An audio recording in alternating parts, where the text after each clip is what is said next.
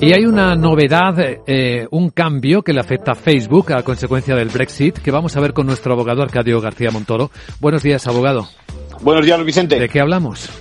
Pues Facebook que pretende que sus contratos con los usuarios se trasladen del Reino Unido a Estados Unidos. Traducido, quedaría alterado su actual nivel de protección de datos, saliendo de la órbita del más exigente, que es el régimen legal europeo. El cambio que se acaba de anunciar está a la vuelta de la esquina, llega con el año nuevo y se alinea con los movimientos de otras compañías del sector tecnológico, del tipo Google, Airbnb, Twitter, también domiciliadas en Londres o Dublín, que han hecho o que pueden hacer cambios en breve. ¿no? El origen del problema no solo es que afecta a fecha de hoy, eh, a fecha de hoy, perdón, no se sepa bien lo que el Reino Unido tiene decidido cuando salga de la Unión Europea, hay más razones legales. Las dos leyes suponemos que ayer anunció la Comisión Europea y que afectan a los gigantes tecnológicos.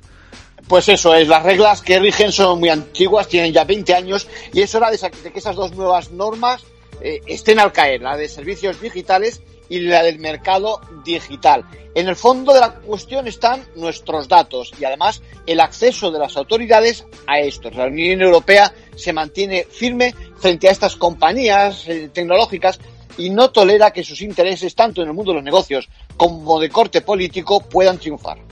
En conclusión. Bueno, estamos en víspera de importantes cambios, pero lo peor no es eso. Lo peor es que se puedan producir otras consecuencias del tipo deslocalizaciones, mermas de derechos, etcétera, y que entran ya en el capítulo de lo inesperado. Gracias, abogado.